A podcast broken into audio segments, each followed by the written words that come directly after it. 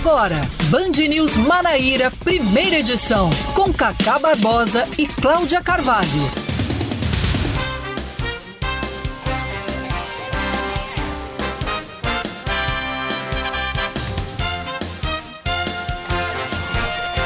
9 horas 28 minutos em João Pessoa, 9 horas 28 minutos na Paraíba. Bom dia, bom dia, bom dia. Tá começando mais um Band News Manaíra, primeira edição, nesta quarta-feira, meio de semana. Hoje é dia 19, 19 de janeiro de 2022. Comigo, Cacá Barbosa e com Cláudia Carvalho. Bom dia, Cláudia. Muito bom dia, Cacá. Bom dia para todos os ouvintes. Até 11 da manhã você fica por dentro de tudo o que de mais importante acontece no estado da Paraíba, aqui na 103,3 absolutamente tudo. Vamos aos destaques desta quarta-feira, 19 de janeiro de 2022.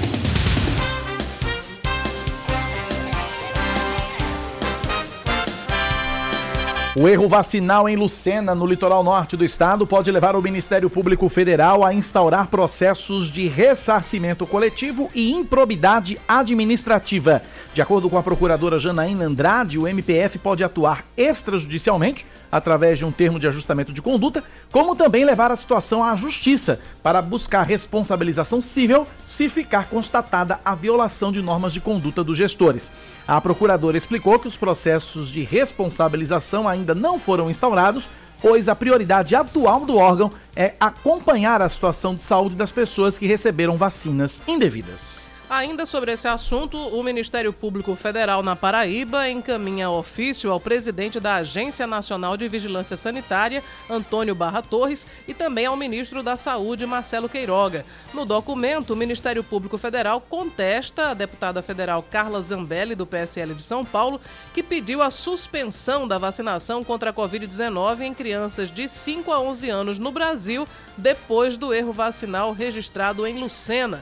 O órgão ressalta que a situação é um fato isolado que já se encontra em apuração e é relacionado ao desrespeito aos protocolos de vacinação em uma única unidade de saúde. Para o Ministério Público Federal, o pedido da parlamentar não é razoável nem necessário, já que as vacinas são seguras conforme o parecer da Anvisa. A Secretaria de Saúde da capital detecta que 37% das pessoas que se testaram para a Covid-19 estão com a doença.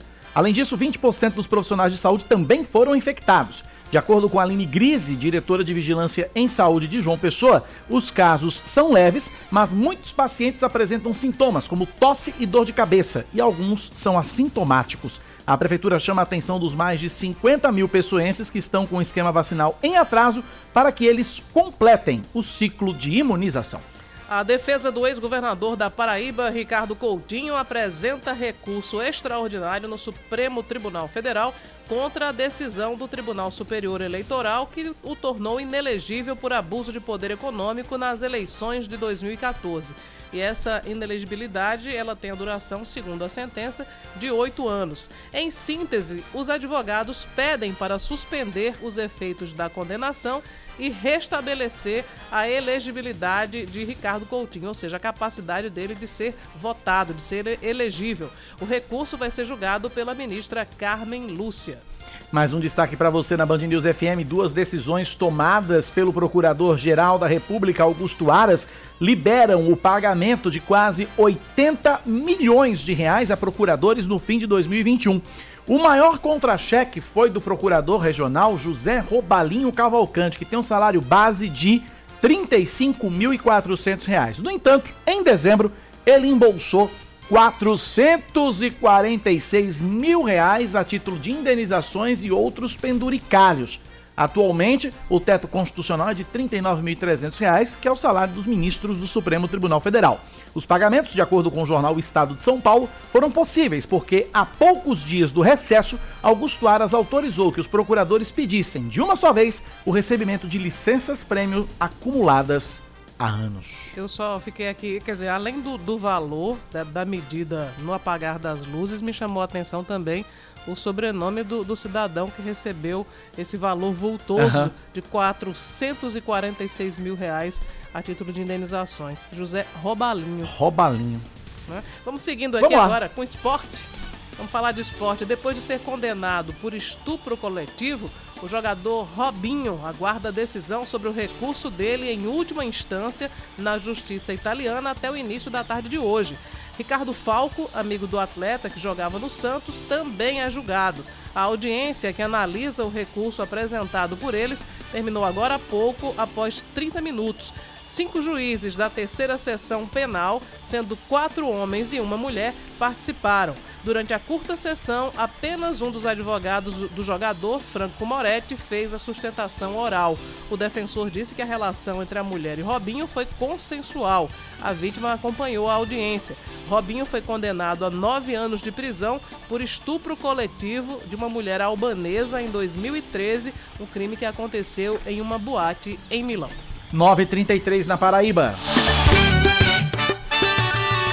Band News. Tempo. A quarta-feira em João Pessoa deve ser de sol entre nuvens e não deve chover, mínima de 25 graus, máxima de 30. Neste momento na capital paraibana, termômetros marcam 29 graus. Em Campina Grande, a previsão para hoje também é de sol entre nuvens e nada de chuva, mínima de 21, máxima pode chegar aos 32 graus e nesse momento na Rainha da Borborema os termômetros marcam 27 graus. 9 horas 33 minutos na Paraíba, 9h33. Cláudia Carvalho, o que tem no seu calendário hoje? O calendário hoje marca o dia do cabeleireiro, também é dia do passista, e aí a gente lembra que o carnaval está cancelado, né? É. Não vai ter tantos passistas assim. Nas ruas não vai ter passista nenhum, né? Os passistas no máximo vão para os clubes, enfim.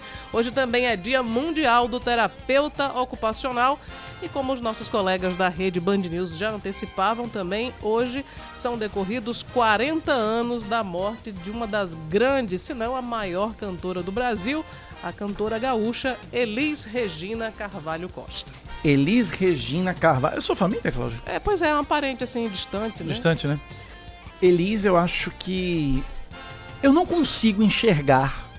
Eu não consigo enxergar uma outra cantora que tivesse o peso da voz ou que tivesse a capacidade interpretativa das canções como Elisa. Eu não conheço. Exato, você usou o termo correto, porque quando a gente diz cantora, é pouco para dizer o que era Elisa, ela era uma intérprete, né? Ela era uma intérprete, ela cantava pegava... aquilo com a alma realmente. É, a, a, a, ela sentia a música. A canção, ela era apropriada por Elisa, ela não era mais a mesma coisa, né? É, é muito difícil para qualquer pessoa cantar algo que já foi registrado por Elis Regina. Né? Tem um livro que é uma, uma biografia de Elis, chamado Furacão Elis, que é de Regina Echeverria, que conta, inclusive, com alguns depoimentos. E Gal Costa, que é também uma das grandes vozes, ela diz que Elis tinha uma técnica impressionante. Então, Gal Costa dizendo um negócio desse, você já imagina que realmente não é brincadeira. Quando, né? pois é, para você ver, né? Agora, é impossível. Eu, eu, particularmente, eu não consigo não me emocionar quando eu escuto isso aqui, ó.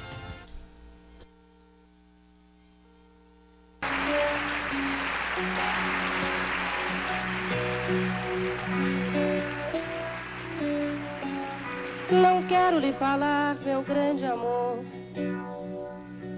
de coisas que aprendi nos discos. Quero lhe contar como eu vivi e tudo que aconteceu comigo. É de arrepiar qualquer um. Como nossos pais. É um clássico, né? Clássico. E a letra é uma coisa. Fa... Belchior, né? Letra... É de Belchior. Letra... Aliás, essa, foi uma das primeiras composições que, que deram visibilidade né, a Belchior. Pois é. Mas assim, a gente que tem um, um, conhecimento musical, a gente que já fez rádio musical, né? Você que já fez rádio adulta, né? Rádio.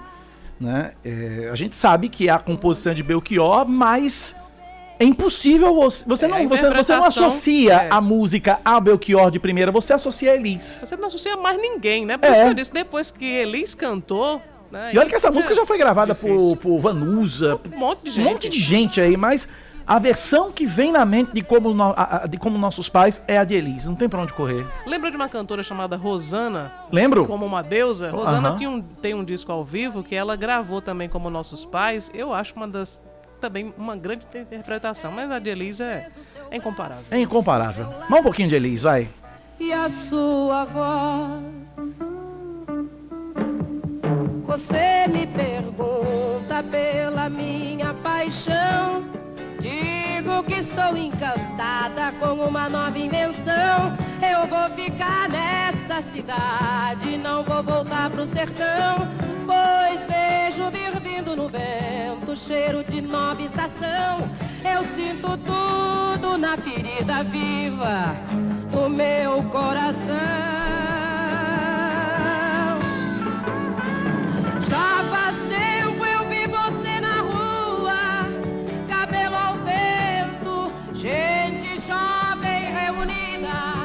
Eita, nós. Dá tempo até de tirar a música, mas a gente precisa seguir com o programa, né? Dá mas... tempo, não dá pena, né? Dá pena, dá pena, dá pena, dá pena demais a gente ter que tirar, mas é isso, fica o nosso registro aí dessa grandiosa intérprete chamada Elis Regina.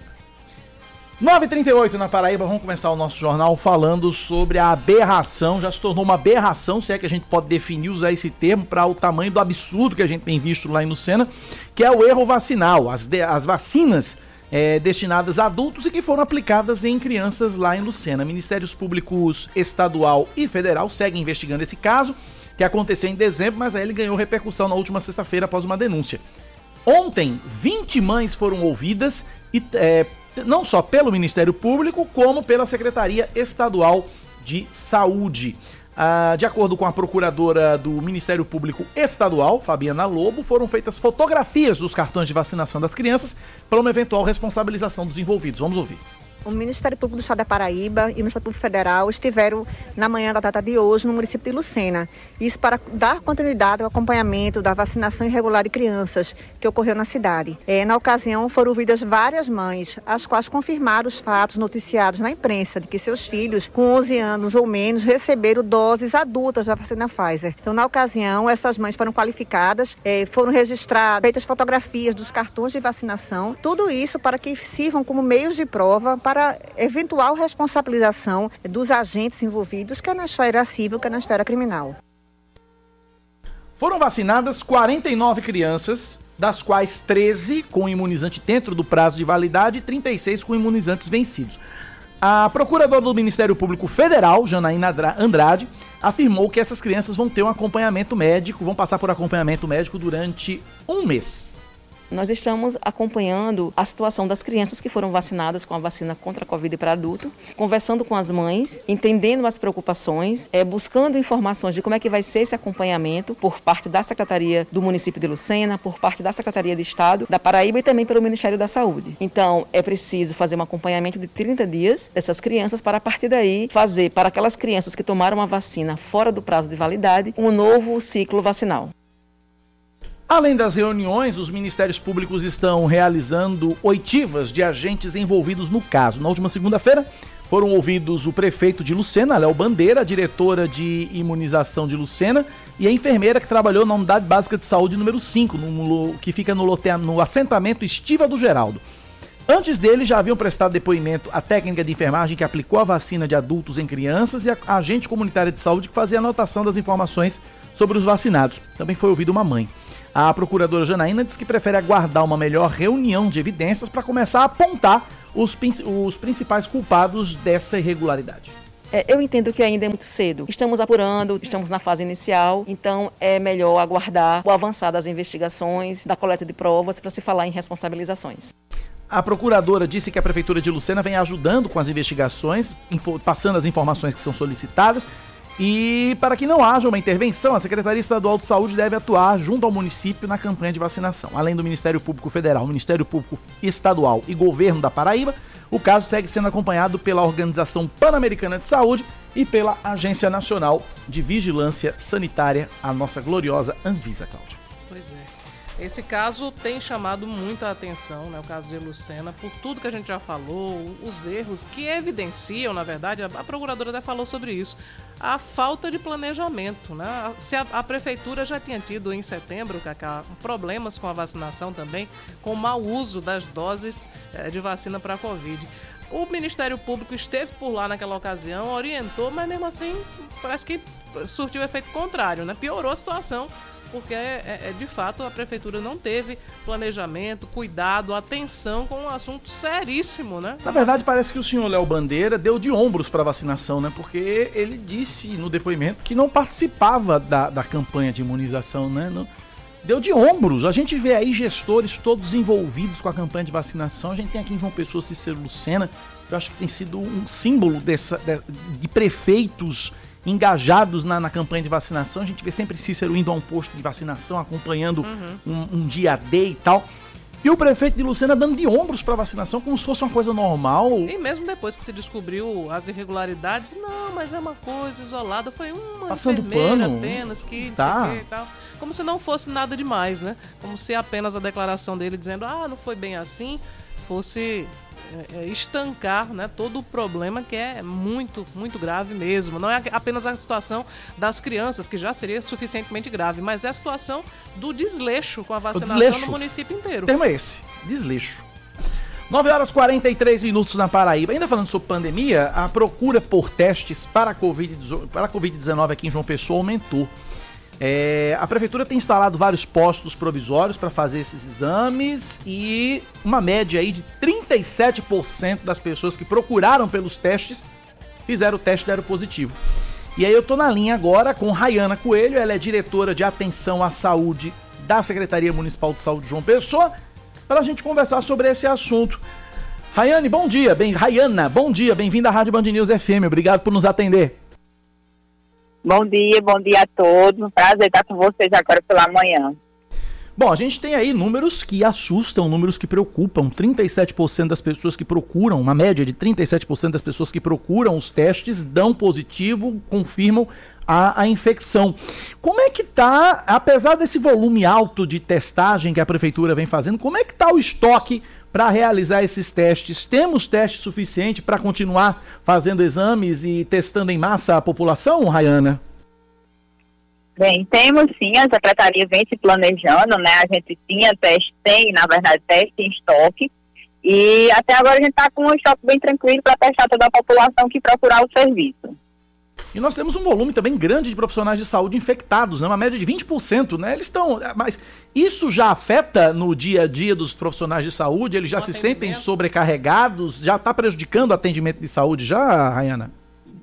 É, é, nesse momento não afeta ainda, né? A gente tem que tomar todas as medidas a fim de não, não afetar, principalmente a, os serviços de porta de entrada. Óbvio que a gente é, esperava um aumento em relação aos profissionais de saúde, porque tem um maior contato com as pessoas doentes, mas a gente está preparado para atender a demanda mesmo com a, os afastamentos neste momento. Cláudia Carvalho. Rayana, quem é que deve fazer a testagem, se submeter à testagem nesse momento? E eu queria que você orientasse também as pessoas qual é o, o prazo, assim, uma vez que alguém sentiu os sintomas, aí que pode ser H3N2 ou pode ser Covid, você está desconfiado que está com Covid, com quantos dias do aparecimento dos sintomas é que a pessoa deve ser submetida ao, ao teste? É, a gente pede que nesse momento procure o serviço de testagem as pessoas que apresentarem algum tipo de sintoma, seja febre, tosse, dor no corpo, físico, e ou que tenham tido contato com alguém positivo, né? A partir do terceiro dia a gente faz o teste e já pode, é, já é possível é, ter uma margem de segurança para dizer se de fato é um positivo ou, um negativo. Qual é a diferença entre o IgG, IgM e o RT-PCR? O RT-PCR, o que a gente está utilizando nesse momento, a gente no, no, início da pandemia utilizava o teste rápido IgG e IgM. Com a vacinação, a gente deixou de utilizar esse teste porque havia uma, uma chance real de dar um falso positivo, porque o IgG caracterizava de fato o contato da pessoa com o vírus. Então, ela poderia ser ou contato de fato com a doença ou contato com a vacinação. Então, nesse momento, uma pessoa utiliza o RT-PCR e antígeno que consegue fazer essa diferenciação entre se de fato é uma doença, que é a, se é a doença ou se foi a vacinação. Ô Rayana, onde é que estão sendo feitos os testes atualmente, Rayana? Onde é que a população pode procurar e em que condições procurar esses testes? E esse RT-PCR é aquele do Cotonete, né? É o do Cotonete, né? Isso, é o do Cotonete. Então, hoje a gente está fazendo no, na FIEP, né, que é um ponto fixo, a gente tem utilizado ele no período do, do dia, né? E à noite vai acontecer no Busto de Tamandaré, no Shopping Mangabeira e também no Espaço Gosto, a partir das horas até as 22 horas. Todas, qualquer pessoa pode procurar ou tem que apresentar os sintomas, como foi até uma recomendação do Ministério da Saúde nesse sentido? Outra recomendação é que a pessoa procure se ela está apresentando algum tipo de sintoma, né? Ou se teve contato com alguma pessoa doente, infectada. Quer dizer, mesmo, mesmo não apresentando sintomas, mas se ela teve contato com alguma pessoa, também é importante testar. Cláudia? Ainda tem que apresentar algum tipo de documentação ou basta chegar e, e se submeter ao teste? Desculpa, não ouvi. A pessoa tem que apresentar algum tipo de documentação? Qual é a documentação que apresenta na hora de fazer o teste? A gente pede que a pessoa tenha pelo menos algum tipo de documento em mãos para a gente possa laudar e notificar a população. Para a gente fechar, eu havia perguntado com relação a, aos estoques. A prefeitura, você disse que a prefeitura tem estoque suficiente. Esse estoque suficiente dá um respiro até quando, Rayane? Olha, a gente tem estoque suficiente para pelo menos mais quatro meses é uma frente interessante, é uma frente tranquila. Tá aí, conversamos, portanto, com a Rayana Coelho. Ela é diretora. É Rayana ou Rayane? Eu já te chamei de tudo que é jeito. é Rayana, com A no final. Rayana com A no final. Rayana Coelho, diretora só, de atenção. Pois não, Cláudia. Deixa eu só fazer uma, uma última pergunta, porque tem uma informação circulando hoje de que cada, em cada 10 profissionais de saúde testados aqui em João Pessoa, três estariam com Covid. Esse dado é oficial? Olha, esse dado é oficial, é uma margem que a gente tem utilizado para a população de maneira geral, né? A gente tem feito essa avaliação constantemente, cerca de 30%, 37% dos testes têm dado positivo, então é um aumento esperado também para a população e para os profissionais de saúde. Ok, Rayana Coelho, diretora de atenção à saúde da Prefeitura de João Pessoa. Obrigado, Rayana. Um abraço para você. Bom trabalho. Obrigada a vocês. Estamos à disposição. Bom trabalho. Obrigado pela participação. Bom, essa questão de falta de testes não é uma realidade de João Pessoa, graças a Deus, Cláudio Carvalho. Pois é. É o, o, que a gente nota, na verdade, é uma, um aumento muito grande das pessoas procurando os testes tanto os da rede pública, que tem, enfim, um acúmulo de, de veículos para a fila do teste rápido, e também nas farmácias tem muita gente procurando, Cacá, e até os planos de saúde também tem registrado filas imensas para se submeter aos testes. Aí vem aquela piada que o Zé Simão fez, acho que foi ontem, né? Dizendo que se você não tem um amigo que está com Covid é porque você não tem amigo, né? É a verdade. variante Ômicron, nesse momento, ela, ela mostra que realmente o potencial de transmissibilidade é muito superior às outras variantes. Aqui em João Pessoa já estamos acima de 4, alguma coisa. Quase 5. É. Quase 5. O que quer dizer que uma pessoa transmite. A cada 100 pessoas. 420 420. É. é, exatamente isso. E aí, além dessa, desses testes, dessas opções todas que você deu, Cláudio Carvalho, tem também uma opção do autoteste, né? O autoteste da Covid-19, que a Anvisa deve aprovar hoje. A gente tem uma reportagem que chega de Brasília com o João Pedro Melo trazendo detalhes sobre essa decisão que deve sair hoje da Anvisa. Se libera ou não o uso do autoteste para Covid-19. Vamos ver. A Agência Nacional de Vigilância Sanitária deve se pronunciar de maneira favorável à venda de autotestes para a Covid-19. Os técnicos da agência já trabalham em uma resolução que precisa ainda ser aprovada pela diretoria colegiada, mas a ideia é não deixar o tema sem uma resposta por muito tempo. Uma vez formulada a resolução de diretoria colegiada, deve passar pela Procuradoria da Anvisa e uma reunião da diretoria deve ser marcada para avaliar esse tema. Na semana passada, o Ministério da Saúde encaminhou o pedido para autorização do exame, mas mas esses técnicos da Anvisa afirmam que faltam informações importantes no pedido feito pela pasta. A infectologista Ana Helena Germólio aponta que a tecnologia do autoteste já é adotada em diversas partes do mundo, mas que é necessário um cuidado no momento da coleta. Eles são uma tecnologia muito boa, né, que o Brasil já deveria ter adotado há muito tempo, que os Estados Unidos, vários países da Europa também já utilizam, mas a gente precisa ter consciência de que é, qualquer exame que se faça domiciliar, ele precisa ser coletado de forma correta, né, sob o risco do paciente ser transmissor, o exame ser coletado de forma errada e de repente a pessoa sair por aí transmitindo com a falsa sensação de que está com o exame negativo. Vale destacar que a pressão pela liberação do autoteste aumentou nos últimos dias, exatamente pela alta procura desses exames, já que tanto farmácias quanto laboratórios de diagnóstico alertam para os estoques limitados. A decisão da Anvisa não significa que esses testes estarão disponíveis imediatamente nas farmácias ou nos pontos de venda. Membros da Anvisa avaliam que a nota enviada pelo Ministério da Saúde sobre esse assunto ainda precisa de ajustes, como, por exemplo, orientações sobre a notificação de casos positivos. Em outro ponto, o presidente Jair Bolsonaro afirmou que a medida pode garantir o início mais rápido de ações para interromper a cadeia de transmissão do vírus. Segundo Bolsonaro, os chamados testes de antígeno já são utilizados em unidades de pronto atendimento, clínicas da família ou unidades básicas de saúde espalhadas por todo o país.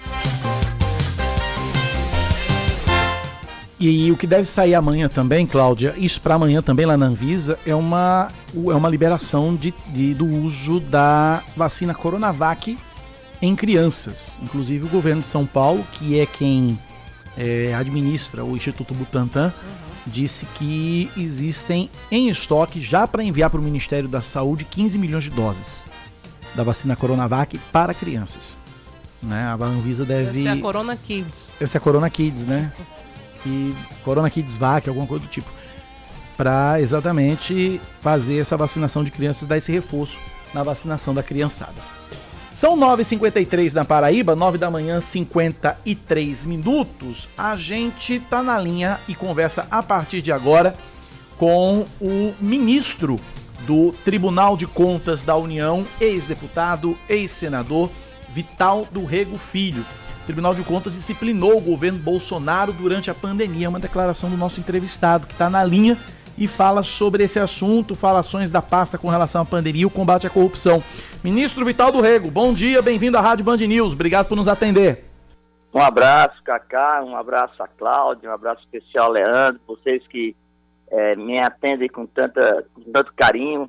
Eu tenho o maior prazer, prazer, a maior satisfação de poder falar a Band News é, nesse momento em que estamos é, aqui na Paraíba, participando de programas é, de emissoras de rádio e televisão, levando um pouco do trabalho que estamos desenvolvendo é, no Tribunal de Contas, notadamente nesse momento é, de pandemia em que é, estamos monitorando permanentemente as ações do Ministério da Saúde e orientando né, e fazendo inspeções é, a respeito das providências que devem ser tomadas. Né? Nós tivemos agora é, a necessidade de exigir o atestado de vacina para aqueles que vêm, entram nas nossas fronteiras ou que saem, porque é importantíssima. A, a, temos também que exigir celeridade na contratação de insumos, de vacinas. Nós estamos vivendo uma nova, uma nova onda é, da Covid com a cepa Omicron, que é uma cepa que tem uma extrema rapidez na transmissão, mas, graças a Deus, baixa letalidade. Mas isso não quer dizer que as pessoas corram é, risco de morte, porque essa, embora a baixa letalidade, ela existe, mas as pessoas que têm comorbidades, principalmente em vias aéreas superiores e comorbidades cardiovasculares, elas têm uma propensão para desenvolver a necessidade da hospitalização. Então, nós precisamos de ter rapidez na, na contratação é, de insumos, é, precisamos ter é, fidedignidade com relação aos dados. Você tem uma ideia, é, Cacá, Cláudia? Nós estamos há mais de dois meses sem dados oficiais, porque o Ministério da Saúde sofreu, aspas, um hackeamento, e até hoje não foi possível o Ministério da Saúde é, realinhar-se né, nos números e poder publicizá-los. É, o TCU abriu agora uma investigação sobre isso, porque é, as ações de hackers são muito comuns é, no Brasil e no mundo, mas também os consertos é, das plataformas devem ser também tão rápido quanto as ações é, que, que nos dão essa fragilidade. E, lamentavelmente, nós estamos sem números é, de internação, sem números de, é, de parâmetros de Covid. Para ter uma ideia, é, aqui em João Pessoa, é, já tem mais é, é, de 30%, 30 daqueles que fazem teste rápido nas farmácias já tem positivado reagente para, para essa nova cepa e é preciso rapidez e, e, e publicização dos dados de Estado e da União. São essas algumas ações é, que estamos desenvolvendo é, é, junto ao Ministério da Saúde na condição de é, órgão de controle da boa aplicação dos recursos públicos. Antes da pergunta de Cláudia Carvalho, me permita fazer uma primeira pergunta nessa nossa entrevista, depois dessa introdução. Como é que tem sido, como é que foi esse processo, ministro, de transição de um político, né, alguém que já foi deputado estadual, já foi deputado federal, já foi senador da República. Como é que foi essa transição da política para técnica? Como é que foi esse processo do senhor ter deixado de ser um político e se tornou um técnico do Tribunal de Contas do Estado? Como é que foi essa transição? Cacá, foi, foi um momento, assim, definitivo na minha vida. Eu tinha é, 26 anos de intensa atividade política, de, vereador várias vezes, deputado estadual outras tantas vezes. É, quantas vezes nós nos encontramos aí nos estúdios da vida, né, com Cláudia, com, com você, com os amigos, e depois deputado federal e senador. Quando eu fui convidado pelo Senado para representá-lo no Tribunal de Contas da União, eu sabia que eu tinha que virar uma página, né? A, é, sair da condição é, de político, defender ideias, defender teses, sair da condição do homem público para ir para a condição do servidor público. Né? O servidor público que atua em órgão de controle para a aplicação dos recursos pelos gestores públicos do Brasil inteiro seja eficaz, eficiente, legal e legítima. Então, eh, foi uma virada realmente muito, muito interessante. No início, é, batiam uma saudade do Senado, porque o Senado foi uma casa que eu trabalhei é, de forma muito, muito é, atuante, de forma muito eficiente e, e, e do dia a dia do Senado. Mas hoje, graças a Deus, eu me sinto muito bem representado do Senado pela senadora Nilda, pelo senador veneziano, e, e, sinto que a minha parte política já passou e agora eu tenho que cuidar efetivamente de estar do outro lado do birô, né, do outro lado da mesa, para poder é, ter é, ações e providências que façam valer o dinheiro do contribuinte. O povo brasileiro paga uma taxa muito alta de impostos, são 38% né, na arrecadação é, do Estado brasileiro. Então, isso custa ao cidadão muitos recursos que podem é, serem desviados ou são desviados né, para outros fins que não sejam o atendimento e os interesses públicos. E essa é a função do TCU, fiscalizar essa boa aplicação do dinheiro do contribuinte. Cláudia. Ministro, bom dia. Queria agradecer pela sua participação aqui na, na Band News FM Manaíra. E o ministro, além de, de político, Cacá, ele também é médico né? Sim. e tem formação jurídica. Né? Então, a, o acompanhamento, eu acho que ah, para um médico acompanhar também a aplicação de gastos na pandemia é, é também se reveste de um, de um conhecimento a mais. E aí eu queria lhe perguntar, toda a polêmica que envolve, muita gente acusa desvio de, de, verba por parte de governo, de prefeituras, também a malversação por parte do governo federal. Até esse momento, o que é que foi possível é, averiguar, ministro, nessa questão dos gastos com a Covid-19 no combate à pandemia? Olha, ô, Cláudia, uma alegria muito grande falar contigo, repito. É, estou com saudade aí de vê-los. O, o, o Covid é, gerou um custo extraordinário de gastos ao erário público. Nós temos, por exemplo, os últimos números do sexto monitoramento que eu tenho, é, números, são números que chegam acima de 50 bilhões de reais foram gastos já na, na, na estruturação do combate, desde o plano de a, a compra de vacinas, desde a construção de hospitais, em todas essas ondas nós tivemos aí um aporte na saúde de 50 bilhões de reais. Para é, estados e municípios, mais de 20 bilhões de reais. E o que acontece com todo esse dinheiro? Nós estamos investigando, analisando, instruindo, monitorando todos os contratos que foram é, gerados através desses recursos. E aí encontramos coisas, por exemplo, como é, superfaturamento é, de álcool em gel. Aqui mesmo tem uma prefeitura muito importante da Paraíba que é, foi, foi é, é, recebeu uma sanção é, por ter superfaturado álcool em gel. Depois temos é, problemas que são da licenciosidade das, das licitações, que são assim absurdas. E tudo isso vamos, vamos trabalhar, vamos agir e vamos punir quando necessário é, for. É, são muitos recursos, são recursos que poderiam é, estar melhor aplicados, né? mas é, são coisas que a própria ação da sociedade, a vigilância da sociedade deve ajudar em muito as ações do Tribunal de Contas.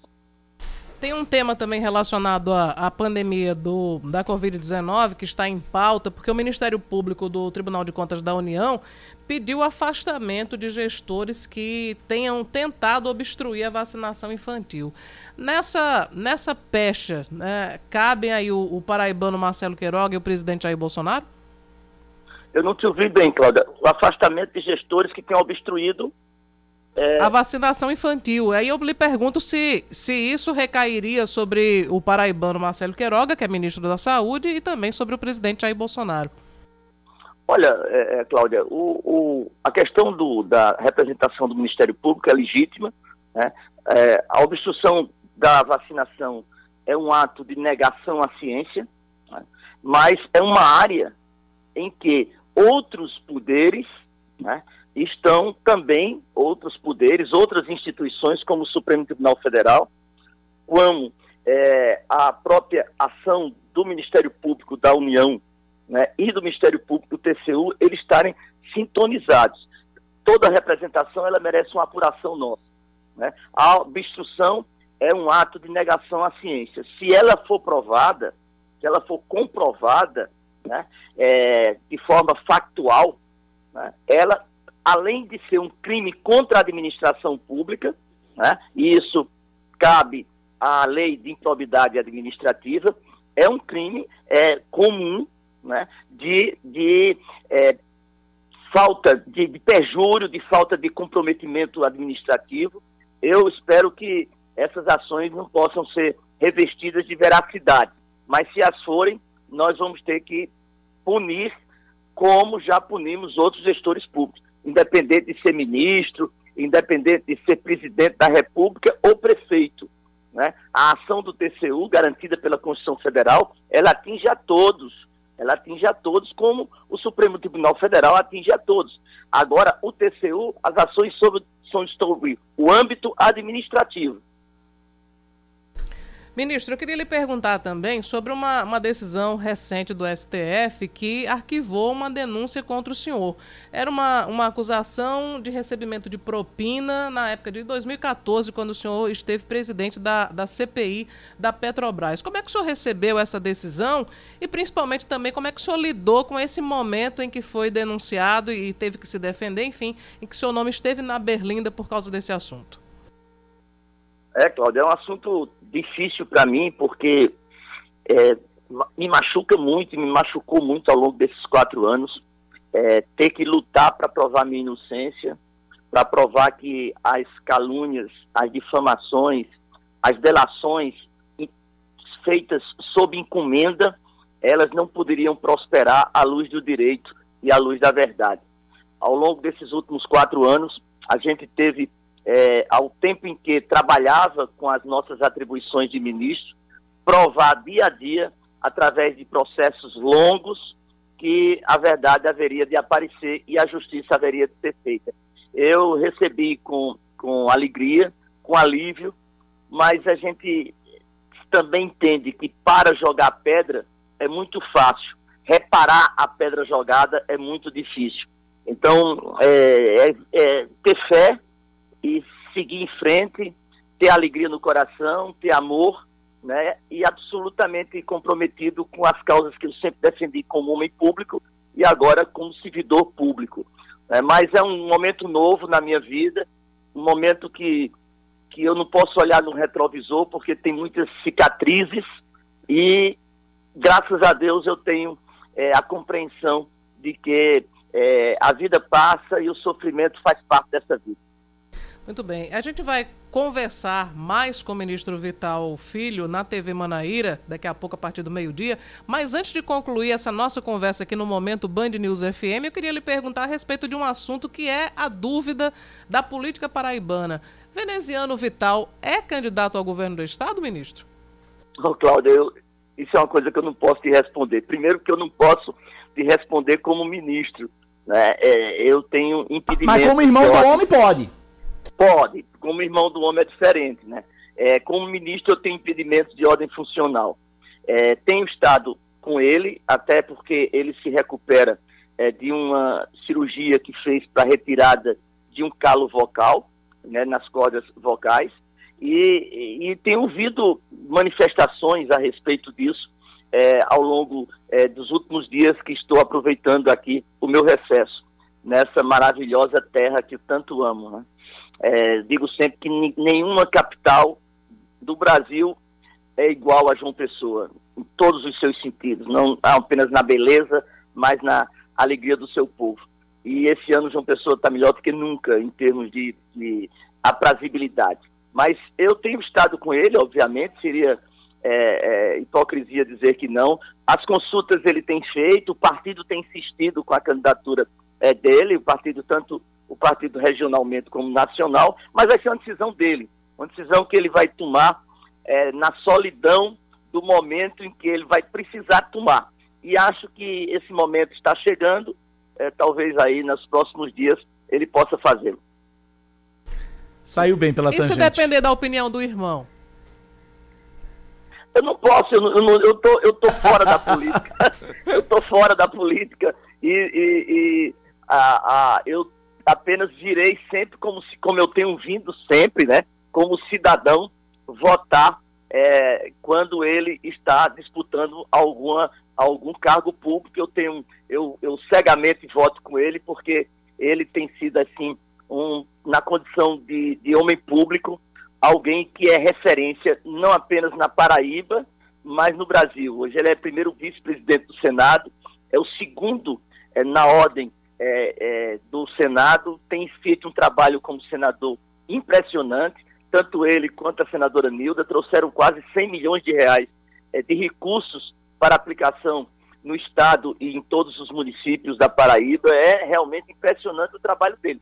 Então eu voto sempre com ele, né, porque eu acredito nas suas ideias. Mas é, somente ele é que poderá tomar essas decisões que, que tem, é, eu digo sempre, a solidão da responsabilidade.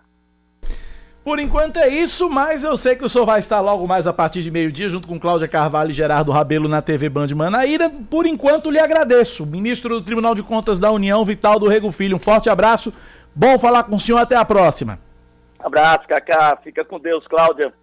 Leandro, um abraço a todos. Um abraço à produtora que tão amavelmente me, me telefonou.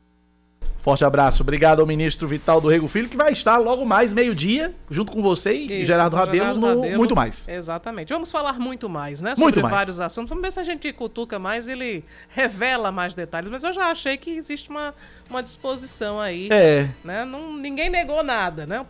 Diz que o MDB nacional está pressionando, enfim, acho que vem por aí uma, uma resposta positiva de veneziano. O bom dessas entrevistas não, não é o que o entrevistado diz, e sim o que ele deixa nas entrelinhas, né? E as entrelinhas, nesse caso aí, estão muito claras. 10 da manhã, 10 minutos, intervalo rapidinho, a gente volta já já. São 10 horas e 13 minutos. Nós estamos de volta com Band News Manaíra, primeira edição. A campanha de vacinação contra a Covid-19 em João Pessoa segue hoje oferecendo as quatro doses do imunizante em 61 postos de vacinação. A primeira dose é para crianças com comorbidades ou deficiência de 5 a 11 anos de idade e também para o público em geral a partir dos 12 anos. Estão disponíveis as segundas doses da Coronavac, Pfizer, AstraZeneca e Janssen Janssen. Também a terceira dose para o público a partir de 18 anos e a quarta dose para imunossuprimidos que receberam a terceira há pelo menos quatro meses. O agendamento é obrigatório pelo site vacina.joaopessoa.pb.gov.br ou também pelo aplicativo Vacina João Pessoa, exceto para as crianças de 5 a 11 anos que podem se dirigir ao Centro Helena Holanda ou à sede da FUNAD. Ambos ficam no bairro do Pedro Gundim e também podem ir à sede da APAI nos bancários de 8 da manhã até o meio-dia. Iniciada há exatamente um ano, em 19 de janeiro de 2021, a campanha de vacinação contra a Covid-19 em João Pessoa ultrapassa a marca de um milhão e meio de doses aplicadas na capital paraibana. Nesse período foram aplicadas 1 milhão 500 mil 161 vacinas, sendo 687.598 primeiras doses, 618.667 segundas doses, 180.811 terceiras doses e 13.085 vacinas de dose única. De acordo com a secretária de Saúde da capital, Margarete Diniz, o número de casos graves de Covid-19 reduziu drasticamente devido ao avanço da campanha de imunização. E por falar em, em imunização, em vacinação, em Covid-19, o secretário estadual de saúde, Dr. Geraldo Medeiros, testa positivo para a Covid-19. Em nota, o secretário informou que passa bem e que apresenta apenas sintomas leves da doença. Geraldo Medeiros está vacinado contra a Covid-19 e vai ficar em isolamento nos próximos dias. Seguindo com mais um destaque, as micro e pequenas empresas de João Pessoa, optantes do Simples Nacional e que foram excluídas do sistema tributário, têm até o dia 31 de janeiro para se regularizar e retornar ao regime. A Receita Federal recomenda que os empreendedores não deixem a regularização para o último dia, pois é necessário um tempo para que a solução das pendências seja registrada no sistema. Para saber se a, se a empresa está no regime tributário simplificado ou se foi excluída, basta realizar a consulta no site receita.fazenda.gov.br. Com o avanço da variante Omicron, o Brasil bate recorde de casos de Covid-19. Foram, de acordo com o Ministério da Saúde, mais de 137 mil infectados nas últimas 24 horas. Desde o início da pandemia, já são mais de 23 milhões e 200 mil registros da doença no país. O número de mortos passa de 621 mil, com 351 óbitos nas últimas 24 horas. Enquanto isso, a ocupação de leitos de UTI destinados a pacientes com a doença volta ao mesmo patamar de julho de 2021. Em pelo menos quatro estados, que são Ceará, Goiás, Pernambuco e Espírito Santo, de acordo com o levantamento do jornal Folha de São Paulo, a taxa passa de 80%. No Amazonas, um ano após o colapso no sistema de saúde, a ocupação já chega a 77%. A gente vai detalhar esses números da, da, na Paraíba, mas eu já adianto que por aqui a taxa de ocupação de leitos de UTI é de 22%. Situação bem mais confortável. Vamos falar de esportes agora, porque o São Paulo Cristal anuncia a contratação do atacante Anselmo. Não é o nosso cinegrafista, Cláudia Carvalho, é Eu já outro. tava pensando que além de tudo que Anselmo faz, ele também agora seria jogador. Não, não, não é o nosso cinegrafista do estúdio da TV Band de Manaíra, não. É outro Anselmo. Ele tem 41 anos e no ano passado participou da campanha que levou o Campinense à Série C do Brasileirão. Um garotão, Anselmo. Ele também acumula passagens por Atlético Goianiense, Ceará, Náutico, Palmeiras e Vasco da Gama. Além dele, o tricolor de Cruz do Espírito Santo anunciou a chegada do lateral direito Rafael Rocha, cria das categorias de base do Botafogo e também do zagueiro Obed. 10 da manhã, mais 17 minutos na Paraíba, 10 e 17, 9911-9207 é o nosso WhatsApp. É o WhatsApp da Band News FM para você participar e nos ajudar a fazer o noticiário local nesta manhã de quarta-feira, 19 de janeiro de 2021. Traz os ouvintes participando com a gente aqui no nosso WhatsApp, 9911-9207, 9911-9207, os ouvintes falando aqui na Band News FM. Vamos lá. Bom dia, Cacá. Bom dia. É... Ele não deu de ombro não, Cacá. Entendeu? Ele está tentando tirar o dele da reta. É... A vacinação tem sido um símbolo eleitoreiro para muitos políticos. E ele, a gente sabe que as vacinas de criança tá para chegar ainda. É um frasco totalmente diferenciado. Então assim, não é uma coisa de, de ignorante não. É uma coisa muito bem arquitetada. Mas ele fez uma besteira e está tentando tirar o dele de banda. Que ele participava. É só puxar aí os vídeos aí nas vacinações aí, aonde ele fazia presença. Entendeu? O problema é que ele quer tirar o dele da reta. Ele está com medo de ser penalizado por um erro de gestão dele. Dele, ele é o gestor principal. Bom dia para vocês aí. Ele se refere ao prefeito de Lucena. Eu Sim. disse aqui que o prefeito deu de ombros. Uma coisa não invalida a outra, não. Porque também é grave, né? Também é grave. Também Ainda é grave. Que ele não tenha acompanhado, deveria ter acompanhado. Deveria ter acompanhado, deveria ter acompanhado, sim. Vamos lá, mais ouvintes participando com a gente. Vamos lá. Bom dia, Cacá Barbosa, bom dia, Samara, bom dia a todo o pessoal da bancada da Band News. Queria fazer um apelo, um apelo aí a vocês, aqui em Mangabeira 8, na Avenida é, Jatobá, com a Rua dos Prados e Rua Lima Verde. Todo dia tá faltando energia na parte da noite, às 7 horas, só só volta energia depois das 22 horas. Uma fase cai e não resolve nada.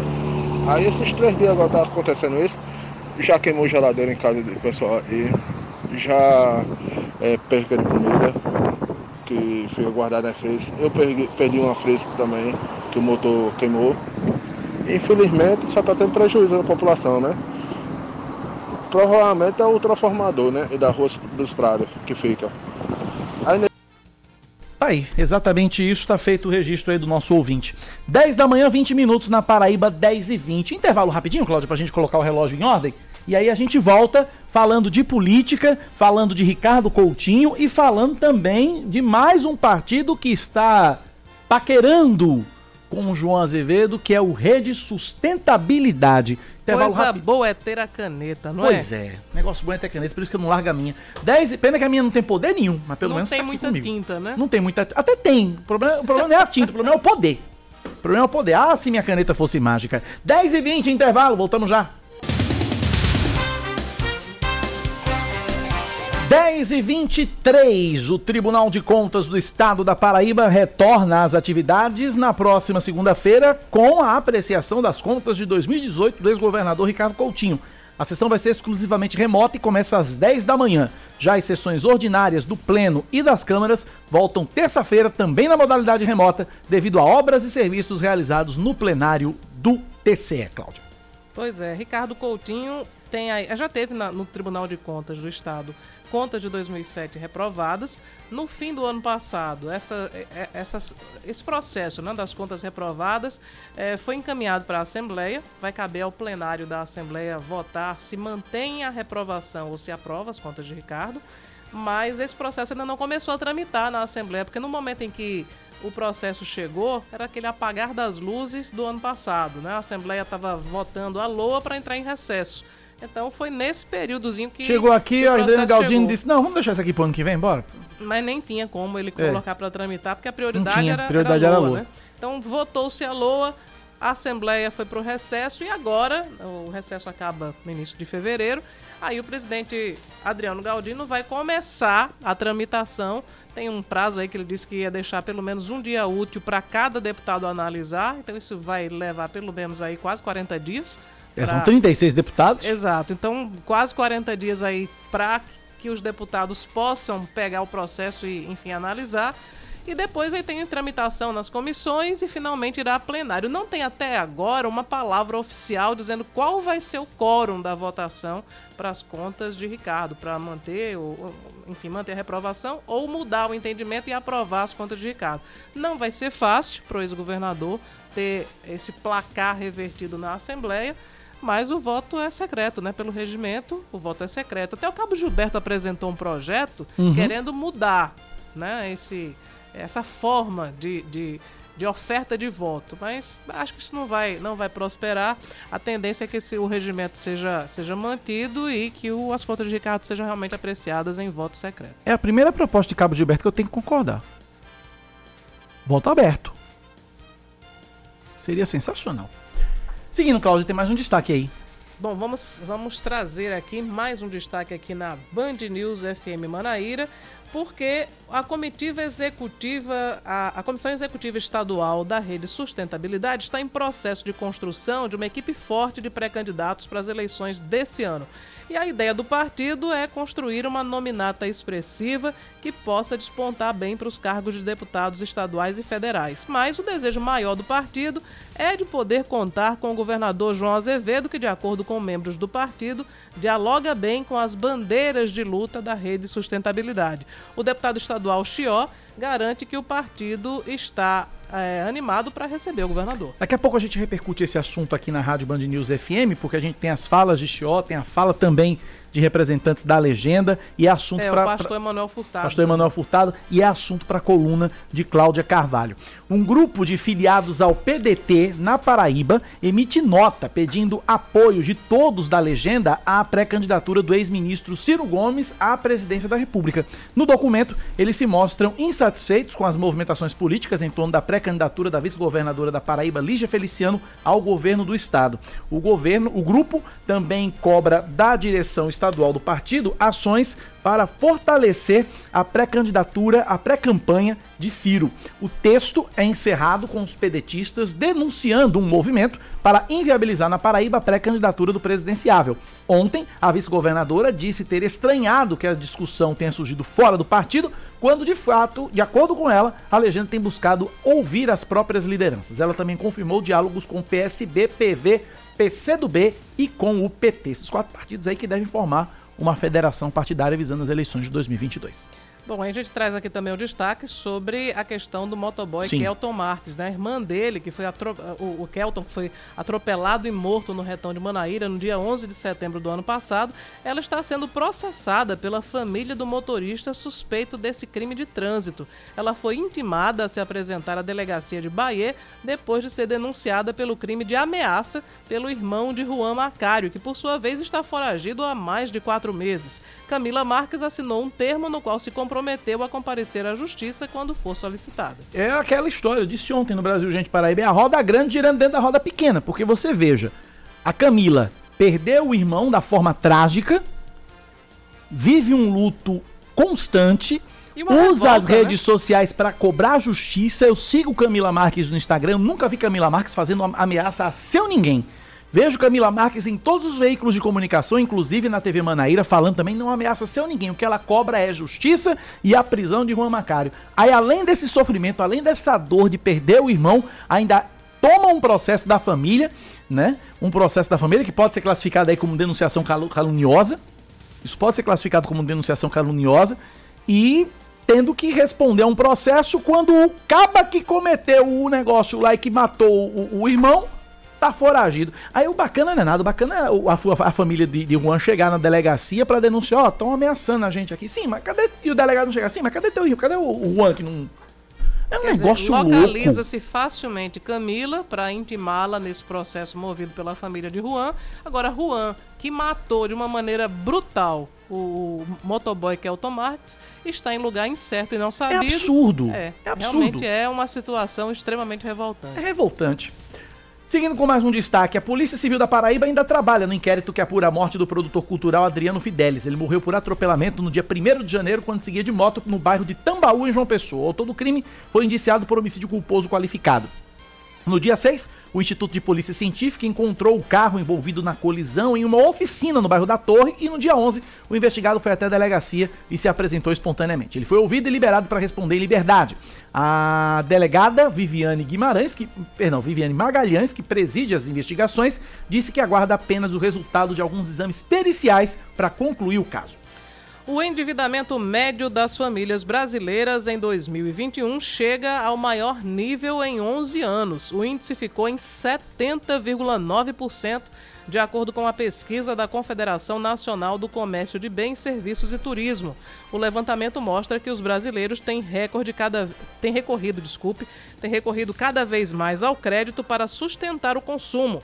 Famílias com renda mensal acima de 10 salários mínimos tiveram maior incremento de endividados. Falar de esportes, o paraibano Hulk se apresenta ao Atlético Mineiro e dá início à pré-temporada deste ano. Depois de um retorno vitorioso ao futebol do Brasil, colecionando títulos e prêmios individuais, o foco foco do atacante agora é dar prosseguimento aos feitos em 2022. Nas férias, Hulk se dividiu entre viagens aos Estados Unidos e ao início da preparação física em João Pessoa. Folga agora acabou e o camisa 7 do Galo Mineiro tem muito a superar dentro de campo. Afinal de contas, em 2021 foram 68 jogos disputados, 36 gols marcados e 13 assistências com a camisa do atual campeão brasileiro. 10 e meia. Bota a vinheta aí, menino, vai. Política, com Cláudia Carvalho. Detalhe que o menino em questão que bota a vinheta sou é eu, você então tá mesmo, tudo certo, né? né? Você exortando você mesmo. É exatamente isso. 10 da manhã, 31 minutos. Cláudia Carvalho, dois assuntos pra você discutir, vou- pra, pra gente discutir, você escolhe por qual quer começar. A caneta de ouro do governador João Azevedo ou a situação... A caneta esvaziada. ou a caneta esvaziada... Boa. Cláudia. Ou a caneta opaca.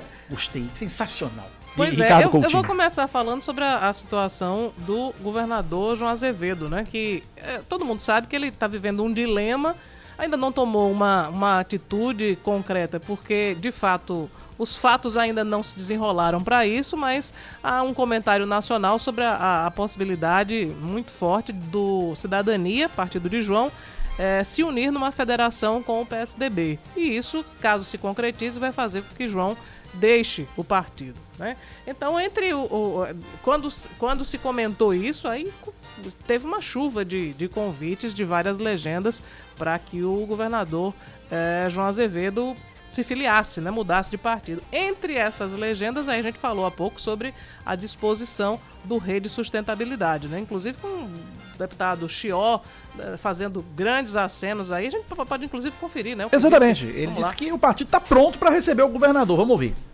A rede, como disse, está armada com os punhos bem fortes para acolher o nosso governador João Azevedo. A rede é um partido que tem um nome nacionalmente consolidado, com figuras de expressão nacional e internacional, como Randolfo Rodrigues, como Marina Silva, como a própria Heloísa Helena, que é a porta-voz nacional do partido. A gente tem informalmente feito esse convite ao governador. E a própria Heloísa Helena, que pode formalizar pessoalmente o convite ao governador João Azevedo. Quem informou foi o pastor Emanuel Furtado, que é porta-voz da rede aqui na Paraíba. uma agenda intensa, conversando com vários nomes, inclusive formulando aqui junto com a Nacional, com a Heloísa Helena, e já deixando um- uma agenda fechada, a- na qual a própria Heloísa Helena vai formular esse convite pessoalmente ao governador João Azevedo para compor os quadros da rede. Tá aí, Rede Sustentabilidade querendo o governador João Azevedo nos seus quadros. quando se é governador, né, há um, clima todo favorável, né? O, o- eu acho que esse, esse momento de João e o momento de Ricardo ilustra muito bem isso. Porque Ricardo Coutinho, inclusive é o tema da, da, da minha coluna que está hoje na, enfim, incluída aqui na programação da Band News FM, Ricardo Coutinho vive é, um momento de declínio, mas Ricardo já esteve no apogeu, né? enquanto prefeito de João Pessoa por dois mandatos, governador da Paraíba também por dois mandatos. Eu acho que todo mundo se lembra que existia na Paraíba os gestores que apoiavam, vereadores, prefeitos que apoiavam o, o então governador Ricardo Coutinho, eles usavam laranja, Cacá. Não era Não, uma... Eles usavam laranja na rede social, o avatar, que é a fotinho de perfil, tinha lá o girassolzinho. Né? Era uma. Era, era, era, o que- adotava a simbologia, né, do, do, do, do detentor de mandato, do, do governador de plantão, né? Ricardo Exatamente. era, era muito festejado, apesar dele ter... Ele era idolatrado, ele era idolatrado. Podemos até comparar, guardadas as devidas proporções, ao que é hoje, por exemplo, o bolsonarismo. Pois é, existia realmente um, um movimento, assim, muito forte, até porque Ricardo é uma pessoa forte, de opiniões fortes, É. uma, uma pessoa que não se furta.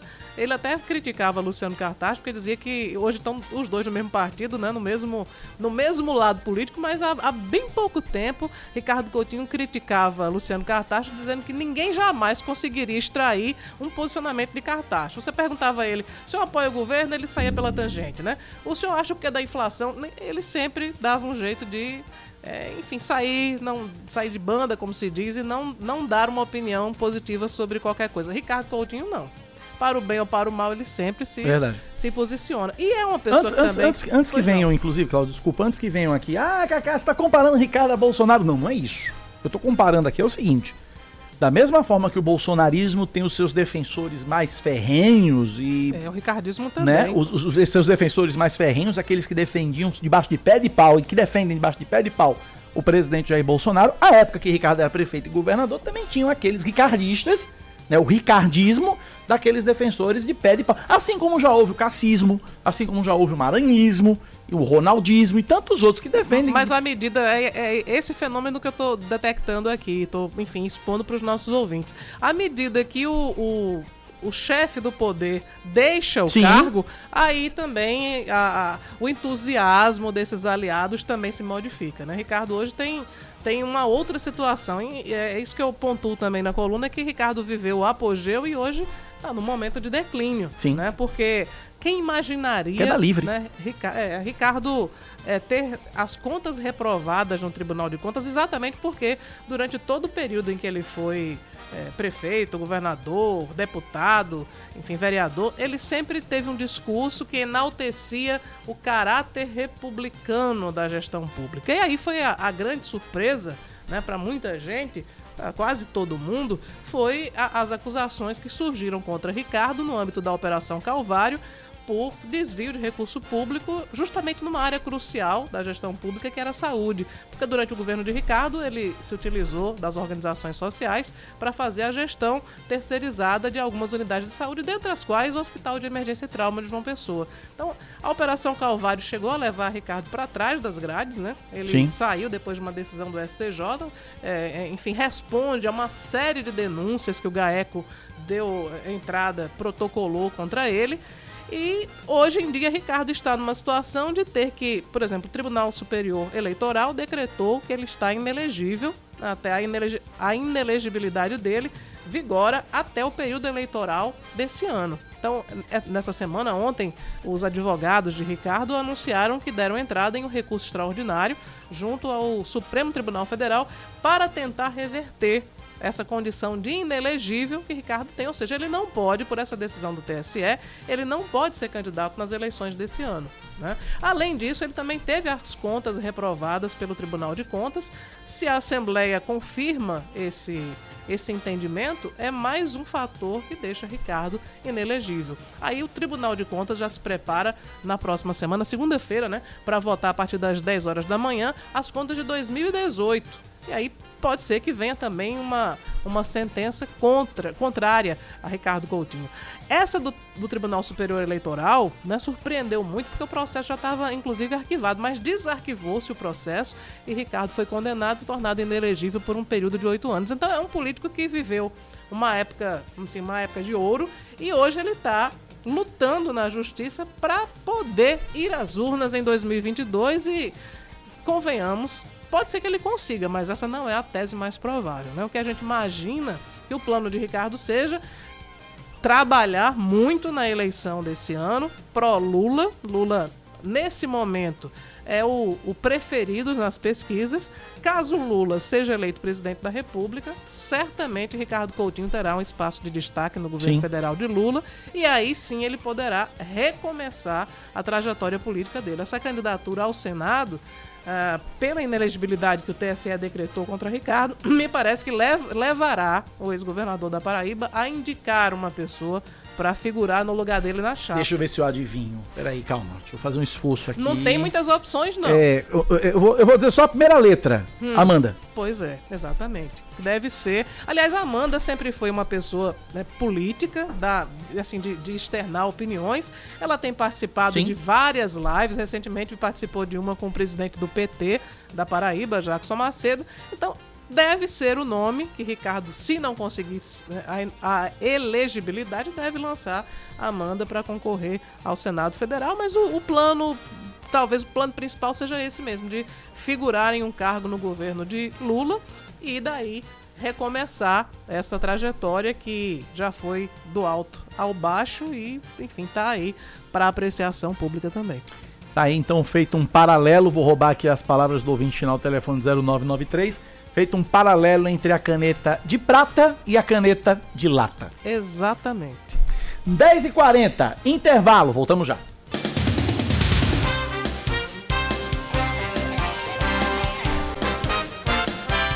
10 horas e 41 minutos. Nós estamos de volta com Band News Manaíra, primeira edição. A Paraíba registra entre segunda-feira e ontem 325 novos casos de Covid-19 e três mortes. Com isso, a Secretaria Estadual de Saúde totaliza, desde o início da pandemia, 469.004 diagnósticos confirmados, são 9.620 óbitos e 363.537 pacientes recuperados. Em todo o estado, a taxa de ocupação de leitos de UTI adulto, pediátrico e obstétrico é de 22%. De acordo com o Centro Estadual de Regulação Hospitalar, 13 pacientes foram internados nas últimas 24 horas e 134 estão em recuperação em unidade de referência. A Federação das Associações de Municípios da Paraíba aprova por unanimidade uma recomendação direcionada aos prefeitos sobre a realização dos festejos de carnaval. A FAMUP orienta que os gestores tenham cautela quanto às festas e que observem o aumento no número de casos de Covid-19. O órgão lembra aos prefeitos que é preciso agir de modo a avançar e não retroceder no trabalho de combate à pandemia, que já vem sendo desenvolvido há quase dois anos, desde que foi confirmado o primeiro caso na Paraíba em março de 2020. Uma rede multinacional de lanchonetes está oferecendo 35 vagas de trabalho em João Pessoa e Campina Grande. As oportunidades são para o cargo de atendente de restaurante nos períodos diurno e noturno e os candidatos devem possuir características como dinamismo, facilidade de comunicação e de trabalho em equipe. Não é exigida a experiência anterior, porque os contratados passam por um programa de capacitação. Os funcionários contam com benefícios como vale transporte, assistência médica e odontológica, seguro de vida, alimentação no restaurante, entre outros. Os candidatos, os interessados devem fazer a inscrição no site adtalento.com. O Centro de Línguas de João Pessoa está com 600 vagas abertas para cursos de inglês, espanhol, francês, alemão e libras. Podem se inscrever alunos da rede municipal de ensino a partir do sexto ano, nos dias 3 e 4 de fevereiro. Já os professores municipais podem se inscrever no próximo sábado, dia 22. E a gente segue agora falando sobre as novidades da programação da TV Band. Disputas cheias de emoção entre artistas anônimos marcam o segundo dia do Faustão na Band. No quadro Grana ou Fama, a proposta é suar a camisa e depois decidir se segue na competição ou se volta para casa com 25 mil reais. Teatro de sombras, trio musical e dança de rua foram apenas algumas das seis atrações apresentadas. O grande vencedor da noite foi o grupo vocal Trio. Vocês já votaram, o júri já votou. O júri já, já tá resolveu. votado, então agora a gente pode ver o resultado, Fausto. No telão você confere. Trio! Olha aí! Olha lá.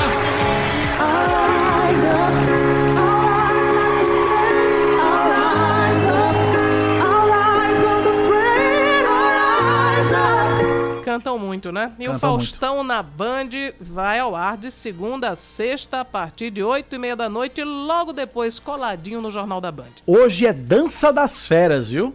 Só os profissionais da dança se apresentando no palco do Faustão na Band.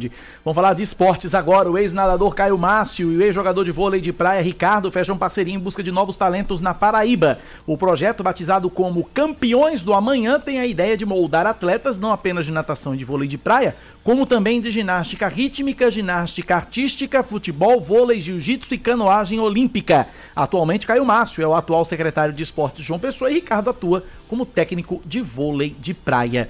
10 da manhã, mais 45 minutos agora na Paraíba, 10 e 45. Você quer aprender um novo idioma e já pensa em iniciar o ano colocando esse desejo em prática? Preste atenção, porque o Centro de Línguas Estrangeiras é, de João Pessoa está com vagas abertas para vários cursos gratuitos. A coordenadora do Celeste, Jéssica Holanda, conversou com Oscar Neto e deu orientações para os interessados sobre os processos de inscrição e de matrículas. Vamos ouvir.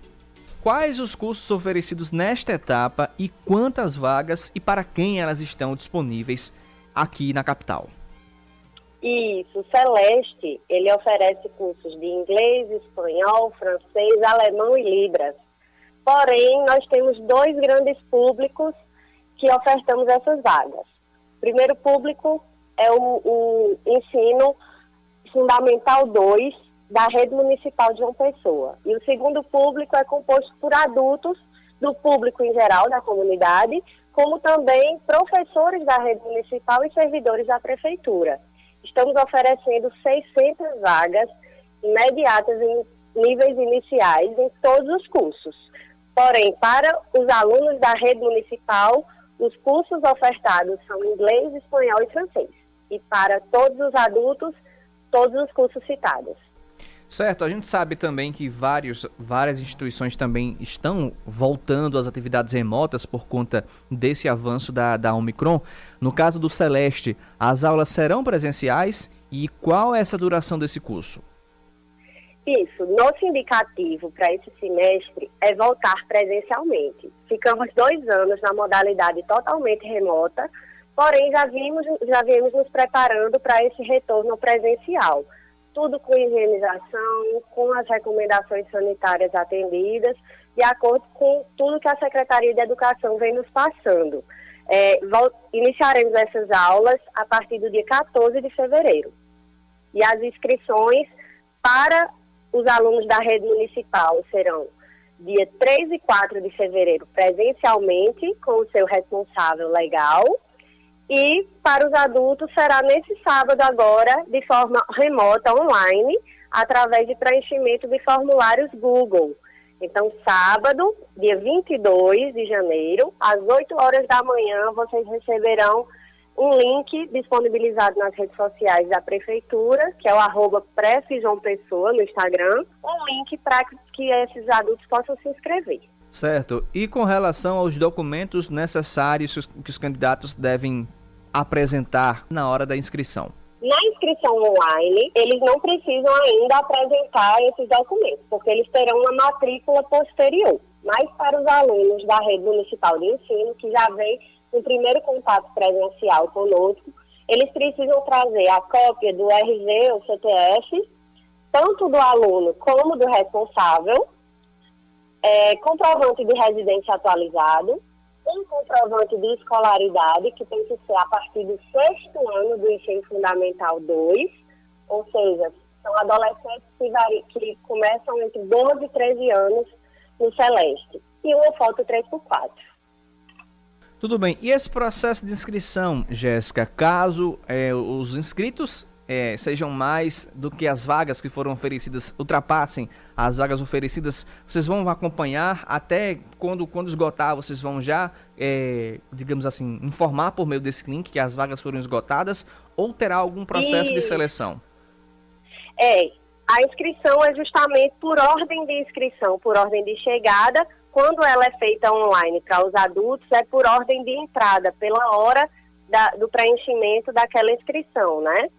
E para os adolescentes é também por ordem de chegada. Para os adolescentes, a nossa oferta geralmente é maior, a gente consegue abarcar mais alunos, porque temos os dois turnos diurnos, manhã e tarde. E para os adultos, é, a procura também é muito grande. E a gente publica no dia seguinte, a gente tem um cronograma de matrícula, está tudo disponível no site da prefeitura, certo? Nas redes sociais da prefeitura. E nesse cronograma, a gente mostra é, todos os requisitos para que cada um deles possa acessar a lista de classificação. Fazemos uma lista de espera também e à medida que forem aparecendo novas vagas ou surgindo desistências, a gente já convoca esse aluno. Pois bem, a gente conversou agora com a coordenadora do Celeste, Jéssica Holanda. Jéssica, muito obrigado pela sua participação e pelas informações. E até uma próxima. Até. 10h50. 10h50 a gente fala sobre uma oportunidade imperdível para você que acompanha Band News FM Manaíra, porque a emissora te leva para o show de Chico César e Geraldo Azevedo no dia 21 de janeiro, às 9 da noite, vai ser no Teatro Pedra do Reino. E se você quer é, participar, lembrando, são três sorteados, um par de ingressos para cada um. E para concorrer, basta seguir o Instagram da Band News FM Manaíra, que é arroba Band News FM Manaíra, e também o perfil da TV Band Manaíra, que é exatamente esse, é arroba TV Band Manaíra, além de curtir a foto oficial que está no Instagram da Band News FM Manaíra, e você tem que marcar um amigo por comentário. E aí, quanto mais comentários você fizer, mais amigos marcados, mais chances de você ganhar. Observação é o seguinte: não é permitido marcar perfil de famosos. Hoje eu não vou dizer que não adianta marcar o perfil de Cacá Barbosa, porque ele Falou. fica chateado, né? Não, não é permitido disse, marcar os "Eu perfis mereço." de famosos ou contas comerciais. O sorteio será realizado amanhã, ao meio-dia, e a retirada é na sede da Band News FM Manaíra, que fica aqui na Avenida Dom Pedro II, 899. Boa sorte para todo mundo, ainda dá tempo de concorrer. Dá tempo de concorrer ainda. Também não pode marcar famosos como Cláudia Carvalho também. Você Não não pode. ia perder essa oportunidade Lógico de que não. fazer essa piada. Tá empatado. 10h51. Sabe qual é a frase que tomou conta do Twitter de ontem pra hoje? Não sei, qual foi? Queiroga mentiroso. Ah, verdade. Queiroga mentiroso. É, ela, ela, ela se refere a uma declaração do ministro da Saúde paraibano com relação a mortes atribuídas à vacinação contra a Covid-19. Numa entrevista à nossa co-irmã Jovem Pan, Queiroga afirmou que existiam comprovadamente 4 mil óbitos atribuídos a possíveis efeitos do imunizante. A fala foi feita na última segunda-feira. Dados oficiais do, do próprio Ministério da Saúde apontam 11 óbitos ligados aos imunizantes contra o vírus. E aí, em decorrência da informação errada, Marcelo Queiroga assumiu o equívoco. É, ainda de acordo com o boletim epidemiológico divulgado no fim de novembro, o Ministério contabilizou 11 óbitos em decorrência das complicações no pós-vacina. Todavia, o número de eventos é considerado muito baixo, pois mais de 320 milhões de doses já foram aplicadas no Brasil e apenas 11 óbitos. É, conforme, conforme a apuração da Folha de São Paulo, o Ministério da Saúde atualizou os casos sob investigação e considera que há 13 mortes associadas à vacinação. E ele disse que houve uma distorção da fala dele. Ele usou o Twitter, Marcelo Queiroga, para explicar. Ele disse o seguinte: é, vou dizer do jeito que está escrito aqui. A Folha UOL distorce a realidade e faz jogo de palavras a partir de uma fala minha para desinformar. Para retificar o que foi publicado e não deixar este desserviço aos, aos leitores, siga sem correr. É, e para. Vou de novo. Para retificar o que foi publicado e não deixar esse serviço aos seguidores, siga sem correção, esclareça aqui os pontos da fala. Está escrito do jeito que ele colocou. Durante a entrevista, eu disse exatamente que, aspas, há cerca de 4 mil óbitos onde há uma comprovação de uma relação causal com a aplicação da vacina. Aspas. A fala está correta. Foram notificados 3.934 óbitos relacionados à vacinação, 1,7 mortes por, cal, por, é, por 100 mil doses. Durante a entrevista, pelos dados do Ministério da Saúde, apenas 13 casos tiveram relação direta comprovada com a vacina contra a Covid-19. Isso também está correto.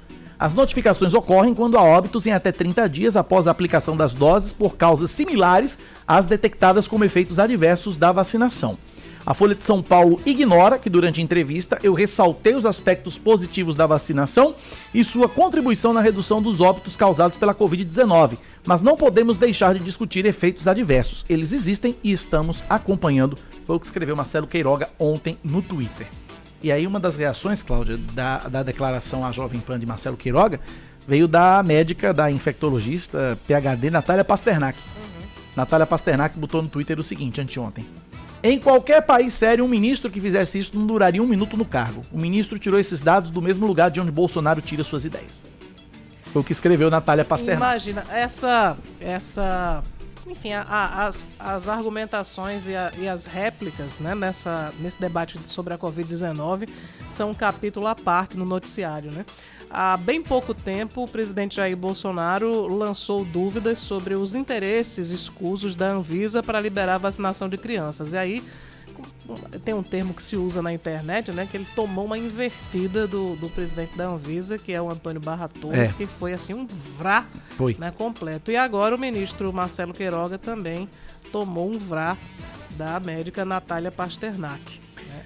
Eu, eu, particularmente, na entrevista que, que Marcelo Queiroga concedeu aqui no sábado de manhã, eu achei estranhíssima a, a declaração dele a respeito das vacinas, dizendo que as vacinas para crianças elas não têm segurança, que a indústria farmacêutica não assegura nada e que aí caberia aos pais e mães se informarem Imagine, é como se o, o governo federal se eximisse da responsabilidade, porque de fato é Aham. o governo federal que está oferecendo as vacinas aprovadas pela Anvisa.